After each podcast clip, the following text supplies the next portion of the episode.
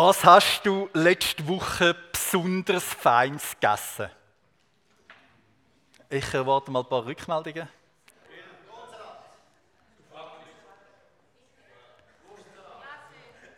Glasse, Wurstsalat. Das ist etwas ganz Spezielles. Ja, ja, ja. Raclette. Tiramisu. Findest du es schwer, zu erzählen von dem, was du gegessen hast? Eigentlich nicht, oder? Das geht, das geht ganz, ganz einfach. Essen und Erzählen gehört beides ganz eng zusammen. Und es verwundert nicht so, dass etwa die Hälfte der Social Media Posts Essensposts sind. Vor allem, was man gegessen hat. Also ich weiß nicht, ob das stimmt. Keine Ahnung. Aber es ist ganz einfach. Wer, wer etwas Feines gegessen hat, behaltet es nicht gern für sich allein. Man erzählt es weiter. Und bei Jesus ist es nicht anders. Wer am Tisch von Jesus satt worden ist, kann das nicht für sich allein behalten. Wer vom Evangelium geschmeckt hat, muss es weiter sagen. Es gibt darum einen tiefen inneren Zusammenhang zwischen Abendmahl und Evangelisation, zwischen Essen und Erzählen. Und diesen Zusammenhang möchte ich in die Mitte der Predigt stellen. Die Hungersnot war gewaltig. Die Vorräte sind aufgebraucht, die Versorgungswege sind abgeschnitten, die Stadt wird von Find belagert, die Menschen in der Stadt sind ganz verzweifelt. Für das Wenige, was es noch zum Essen gibt, zahlt man horrende Preise. 80 Silberstück für einen Eselskopf, 5 Silberstück für eine Handvoll Taubenmist. So kann man es nachlesen in der Bibel. 2. Könige, Kapitel 6 bis 7. Eine furchtbare Hungersnot. Die Stadt Samaria ist belagert. Die Aramäer stehen rundum. Grausame Folgen. Eine Frau schreit in der Stadt: König, hilf endlich! Was hast denn du? fragt er zurück. Wir haben so Hunger und hat meine Nachbarin gesagt: Komm, heute kochet und esset mir deinen Sohn und morgen dann meine. Und so haben wir es gemacht. Heute haben wir meinen Sohn, oder dann haben wir meinen Sohn gekocht und gegessen. Und jetzt ist die Nachbarin nicht bereit, ihren Sohn herzugeben. Bitte hilf. So furchtbar ist es. Eine Situation, wo man von lauter Hunger alles gemacht hat, was irgendwie noch möglich ist. Und so furchtbar die Stadt die Situation in der Stadt war, könnte man sagen, vor der Stadt ist es noch hoffnungsloser. Und dort vor der Stadt, zwischen den Fronten, zwischen der befestigten Stadt und dem empfindlichen Heer, tauchen vier elende Gestalten auf. Vier aussätzige Leute. Aussätzig sind sie und darum ausgeschlossen von der Stadt. Eine unerwünschte Randgruppe. Und so sagen sie einander, 2. Könige 7, Vers 3 bis 4. Es waren vier aussätzige Männer vor dem Tor. Und einer sprach zum anderen, was sollen wir hier bleiben, bis wir sterben? Wenn wir in die Stadt gehen wollten, so ist Hungersnot in der Stadt und wir müssen doch sterben. Bleiben wir aber hier, so müssen wir auch sterben. So lasst uns nun hingehen und zum Heer der Aramäer überlaufen. Lassen Sie uns am Leben, so leben wir, und töten Sie uns, dann sind wir tot. Und so machen sie es. Sie entschließen sich zu dem empfindlichen Heer überlaufen und sie kommen dort her. Und es ist kein Wachposten dort. Und sie kommen näher und es ist niemand mehr dort. Aber es hat Zelt dort. Und sie kommen ins erste Zelt. Und das Zelt ist voller Essen. Sie wissen nicht, was passiert ist. Der biblische Bericht berichtet uns, dass Gott selber das Heer verwirrt hat und die alle schlagartig geflohen sind vor lauter Angst. Und zurückgelassen haben sie die Zelt mit allem drinnen. Und jetzt kommen die vier elenden, hungrigen Gestalten in das erste Zelt hinein. Und sie haben das größte Buffet, das sie in ihrem Leben, je hatten. Und man kann sich vorstellen, wie sie sich den Bauch vollschlagen. Ja, sie werden am Leben gelassen, mehr als das. Sie werden satt, überaus. Und sie gehen von einem Zelt zum nächsten. Und sie werden satt. Und sie essen wie nie vorher. Sie gingen in eins der Zelte, aßen und tranken, so steht es im Vers 8, und dann ist das nächste Nahrung im Überfluss. Und was so von Zelt zu Zelt gehen, fährt es ihnen wie ein Blitz durchs Herz. Und einerseits zum anderen, Vers 9, lasst uns so nicht tun. Dieser Tag ist ein Tag guter Botschaft, ein Tag des Evangeliums. Wenn wir das verschweigen und warten, bis es lichter Morgen wird, so wird uns Schuld treffen. So lass uns nun hingehen und es dem Hause des Königs ansagen. Wer satt wurde ist, kann es nicht für sich allein behalten. Wer satt wurde ist, hat Evangelium erfahren. Ein Tag vom Evangelium, so heißt sogar dann in der griechischen Übersetzung, ein Evangeliumstag. Ein Tag vom Essen.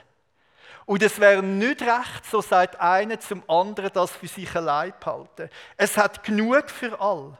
Ich kann nicht essen und schweigen. Essen und Erzählen gehört zwingend zusammen. Und von da aus drei Gedanken zum Abendmahl. Erstens, Abendmahl heißt am Evangelium satt werden. Beim Abendmahl geht es uns ein bisschen ähnlich wie bei diesen vier Aussetzungen. Wir kommen als Menschen, die nichts zu verlieren haben, aber auch nichts zu bringen haben.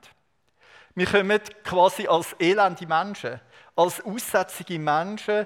Jesus hat für uns alles parat. Der Tisch ist deckt, nicht weil wir es verdient hätten, nicht weil wir irgendetwas könnten vorweisen sondern einfach darum, weil er uns Menschen so unwahrscheinlich fest gern hat. Und jetzt ist das Besondere beim Abendmahl, dass Jesus nicht nur der Gastgeber ist, sondern dass er sich selber auf den Tisch legt und zu der Speis wird für uns. Und er sich selber uns schenkt. Er lässt sich mit seinem Lieb ans Kreuz schlagen. Sein Blut wird vergossen. Und so sagt er dann zu seinen Jüngern und zu uns, schaut, das Brot ist mein Lieb, für dich hergegeben.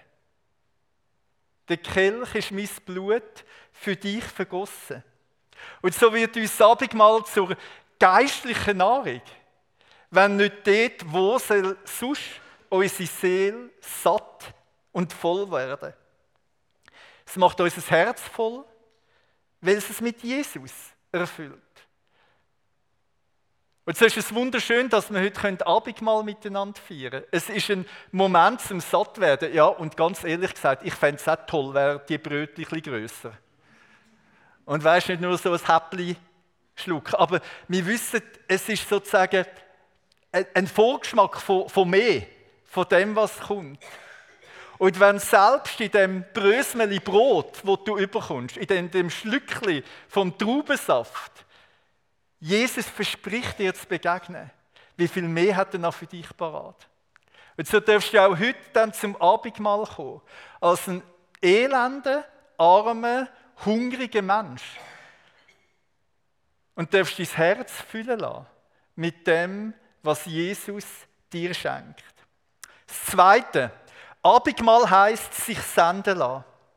Was die vier Aussetzungen einander gesagt haben, was von Zelt zu Zelt gegangen sind, können wir einander sagen, wenn wir am Abendmahltisch stehen. Es ist nicht recht, wenn man das verschweigt. Es ist ein Tag vom Evangelium. Also heute ist ein Evangeliumstag und das müssen die anderen wissen. Wie dumm wäre es, wenn wir nur selber essen und andere nebendran Hunger haben. Ja, es ist die innere Wahrheit. Irgendwie muss man zuerst selber etwas schmecken und spüren davon, dass man es dann am anderen auch erzählen kann. Und so ist es ja diesen Aussetzungen auch gegangen. Sie sind auch zuerst ins Zelt, haben sich selber den Bauch vollgeschlagen. Darum schlag dir ruhig den Bauch voll bei Jesus. Habe ich gar nichts dagegen. Aber behalte nicht für dich allein. Es ist ein Tag vom Evangelium. Irgendwie wissen wir das ja schon. Und trotzdem scheint uns etwas immer wieder zu hemmen. Es gibt Momente, wo wir vielleicht wie zu egoistisch sind und sagen, Hauptsache ich bin satt. Aber wir spüren doch, das kann nicht sein. Kathrin, brauchst du ein Zeltchen? Hast du eins gefunden? Ja, das ist auch gut zum satt werden. Gell? Und es gibt Momente, wo wir auch resigniert haben. Wo du schon probiert hast, weiter zu erzählen, dass man bei Jesus satt werden kann. Und wo du das Gefühl hast, niemand los zu. Dann lies ruhig die Geschichte mal weiter in den zweiten Königen. Weil diesen vier Aussetzungen ist es auch so gegangen. Wo sie es nämlich weiter gesagt haben und am König ausrichten, hat es der König auch nicht geglaubt. Und hat es zuerst selber austesten. Schau, unsere Verantwortung ist nicht, was der andere macht und wie er reagiert. Unsere Verantwortung ist, auf die Quelle der Nahrung hinweisen. Und ob ein anderer dorthin kommen ob mein Mitmensch sich dort bedienen auch ins Zelt hineingehen auch sich den Bauch an Jesus vollschlagen, das liegt dann bei ihm. Das entzieht sich unserer Verantwortung. Aber zu sagen, was es Essen gibt, das ist der Auftrag, wo Jesus uns in die Welt hineinnimmt. Es könnte dann einen Hinderungsgrund geben, dass ich gar nicht mehr merke, dass ich ja selber als hungriger Mensch komme. Und dass es mir so selbstverständlich wurde, dass ich ein bisschen gleichgültig geworden bin, dass mich gar nicht mehr innerlich berührt. Das, was Jesus für mich da hat. Und ich es wieder neu brauche, dass, dass ich im Innersten von Jesus erfüllt wird. Und merke, da gibt es so eine Art wie eine Durststrecke in mir inne. Und jetzt darf ich als durstiger, hungriger oder auch als gleichgültiger Mensch zum Abendmahl kommen. Und das darf mich wieder neu erfassen und neu berühren, dass das mir gilt. So können wir zueinander sagen, komm mit dem Hunger, du bist eingeladen an den Tisch vom Herrn, isst dich satt und dann lass dich senden. Es ist ein Tag von der Gnade, von der guten Botschaft und so wie du satt wirst an Jesus, so ist es unser Wunsch, dass unsere Mitmenschen satt werden an Jesus und das ist ja nicht so schwierig. Es heißt, nur erzählen von dem, was man selber gegessen hat. So einfach, wie du mir vorher hast erzählen, was du letzte Woche gegessen hast. So einfach ist es eigentlich, gell, wir wissen es, so einfach ist es, zu erzählen von dem, was uns innerlich satt wird. Und das bringt mich zu einem äh, Moment vom Gottesdienst, wo wir uns nicht so gewöhnt sind. Im klassischen Gottesdienst, wie man zum Beispiel in der römisch-katholischen Kirche feiert, gibt es am Schluss von der Eucharistiefeier und vom Gottesdienst eine Sendung. Auf Latinisch heißt das Ita Missa Est. Von dort hat der Gottesdienst den Namen Mess bekommen. Missa kennen wir eigentlich. Das ist wie Missionar. Ita Missa Est heißt, ihr sind gesendet. In der deutschen Übersetzung macht man das ein bisschen harmlos und sagt, geht hin in Frieden. Und das ist ja schön, aber geht hin in Frieden heißt nicht, Hauptsache jetzt ist es dir ein bisschen wohl mit Jesus geworden. Sondern geht hin in Frieden würde heißen, ihr seid Friedensstifter. Ich lese euch einen Text vor aus dem Missionsmanifest, wo ein paar Leute miteinander geschrieben haben. Da schreibt der, ich glaube, es ist ein Kardinal, bin nicht ganz sicher, Karl Wallner. Ita missa est, raus, ihr seid gesendet. Und er schreibt, ich zitiere, zum Schluss möchte ich einen konkreten Vorschlag machen. Übersetzen wir doch endlich die Schlussworte der heiligen Messe korrekt. Die Eucharistiefeier schließt mit dem Entlassungsruf, Ita missa est, das Volk antwortet mit Deo gratias, Dank sei Gott und übt damit sein Recht aus, in jeder heiligen Messe das letzte Wort zu haben. Die deutsche Übersetzung ist meines Erachtens eine einzigartige Fehlleistung. Da wird aus dem lateinischen ita missa est ein lauwarmes Gehet hin in Frieden. Das klingt so banal, so fad, so faul. Das klingt so nach, na, nun geht schon, jetzt seid ihr wieder bedient, aber behaltet die schönen Gefühle noch bis nach dem Mittagessen. Was darüber kommt, ist genau nicht gemeint. Ganz im Gegenteil. Ita missa est, das meint, nun habt ihr eine Sendung, einen Auftrag, jetzt geht es los, fangt an, tut etwas. Richtig übersetzt müsste der Priester sagen, so und jetzt raus mit euch, ihr habt genug Kraft getankt, Missa est, jetzt seid ihr hinausgesandt. Also strengt euch an, dass Gott überall hinkommt, wo er hin will. Amen. Und die Gemeinde könnte antworten, Dankeschön, lieber Gott, dass du uns sendest. Danke für deine Gnade, wird erledigt. Caroline, das ist jetzt natürlich äh, heavy, gell? Abendmahl heißt also nicht nur satt werden bei Jesus, sondern gesendet werden. Es ist eine Sendung in die Welt hinein. Und beim Abendmahl gibt es darum auch die Worte, man findet sie am Abendmahlstext so oft wieder, aus dem Kelch trinken und vom Brot dessen verkündigen wir den Tod des Herrn, bis er kommt. Und jetzt merken wir, wir verkündigen nicht nur in dem Moment, wo wir zusammen sind und Abendmahl feiern, sondern wir sind gesendet, weiter zu verkünden, was uns geschenkt ist in dem, was wir feiern. Und von da zum dritten und letzten Gedanken. Abendmahl heißt gastfreundlich sein. Abendmahl ist also nicht nur ein Ort vom Sattwerden und vom Gesendetwerden, sondern Abendmahl gibt uns selber ein Missionsmodell, könnte man sagen. Eine Art und Weise, wie missionarische Kontakt aussehen, nämlich durch Tischgemeinschaft und Gastfreundschaft. Und so wie Jesus uns an seinen Tisch einlädt und uns beschenkt, so werden dann auch unsere Häuser offen und Tischgemeinschaft als einer der entscheidendsten Orte, wo wir unseren Mitmenschen begegnen, wo unzwungene Gespräche über den Glauben können entstehen und wo etwas von dem geschieht, was wir beim Abendmahl im Kleinen erfahren, wo etwas von der Großzügigkeit und Güte und Freude von Gott in unserem Leben sichtbar wird.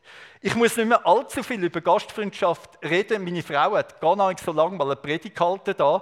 Also wer die nicht gehört hat, äh, Sie ruhig nochmal nach. Das kann man ja mit allen technischen Medien tun.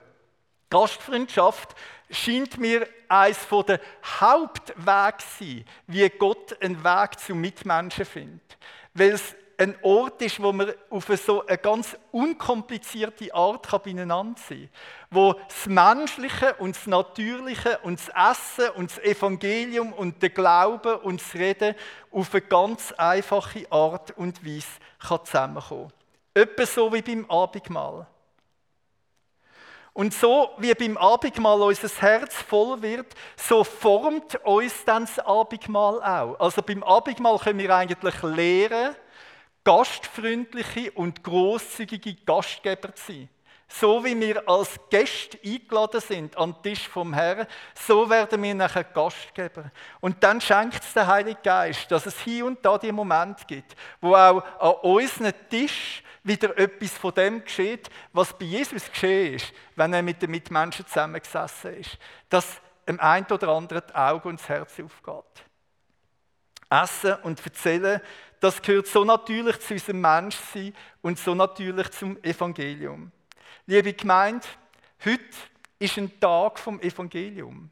Komm mit deinem Hunger an den Tisch vom Herrn, lade dich senden und bist gastfreundlich.